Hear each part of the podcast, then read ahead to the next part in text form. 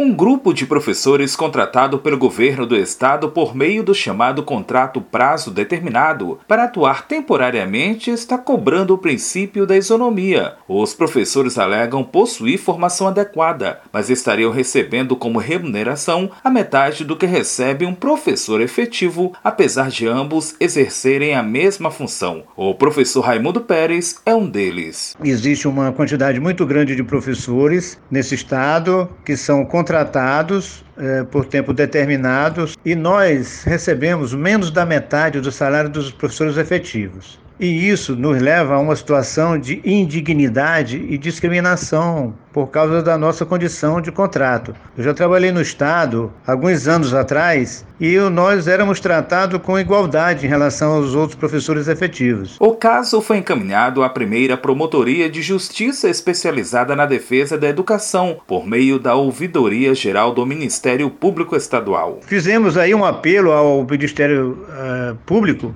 através da, da ouvidoria do Estado e eles estão nos ajudando. Então, nós temos uma ação que é a ação 002033-509-2021 do Ministério Público do Estado, que trata dessa situação. O promotor de justiça Paulo Silvestre Avelar Silva, da 4 Promotoria de Justiça Especializada do Termo Judiciário de São Luís, primeiro promotor de Justiça da Defesa da Educação, estabeleceu prazo de 10 dias para que a SEDUC, Secretaria de Estado da Educação, prestasse esclarecimentos sobre a situação. De acordo com a assessoria de comunicação do Ministério Público, esse prazo segue até o dia 3 de dezembro. Somente após receber a manifestação e avaliar é que o Ministério Público vai poder se posicionar. Para o professor Raimundo Pérez, a manifestação se apoia na Lei de Diretrizes e Bases da Educação, artigo 62. Nós fazemos as mesmas funções, é, temos a mesma responsabilidade para com os alunos, temos os mesmos cargos, temos a mesma formação, a formação exigida exigida pela Lei de Diretrizes e Bases da Educação, que é a LDB, para a atuação do professor no, na educação básica. E o, hoje o nosso salário está muito reduzido.